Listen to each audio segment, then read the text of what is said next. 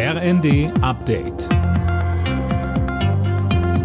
Stündlich neu. Auf den Punkt informiert. Ich bin Linda Bachmann. Guten Abend. Es ist eines der verheerendsten Erdbeben in der Region seit Jahrzehnten. Im Südosten der Türkei an der Grenze zu Syrien sind bislang über 2300 Menschen ums Leben gekommen. Dutzende Länder haben schon ihre Unterstützung angeboten und auch viele Hilfsorganisationen sind vor Ort. Tommy Ramm von der Diakonie Katastrophenhilfe sagte uns. Man muss sich vor Augen führen, dass natürlich dort auch Winter herrscht. Das heißt, die Menschen brauchen dringend Unterkunft, brauchen Wärme wie Decken, Kleidung und natürlich auch ähm, Lebensmittel, um die nächsten äh, Tage und wahrscheinlich auch Wochen äh, zu überstehen. Spätestens Ende des Monats soll der bereits angekündigte Flüchtlingsgipfel im Bundesinnenministerium stattfinden.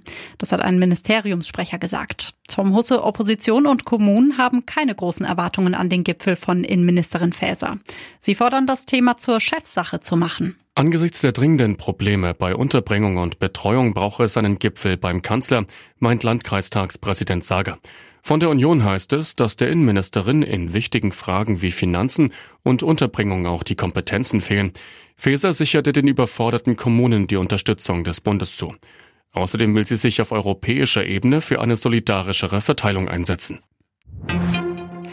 Der mutmaßliche chinesische Spionageballon, der von den USA abgeschossen worden ist, beschäftigt auch die Bundesregierung.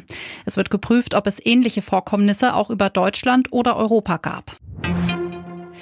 Eine eher ungewöhnliche Grillmethode hat ein Mann in Görlitz getestet. Er hat sich gestern in einer Bank mehrere Überweisungszettel genommen und angezündet. Mit dem Feuer wollte er ein Hähnchen anbraten. Die Polizei stellte später fest, dass der 36-Jährige unter Drogen stand. Alle Nachrichten auf rnd.de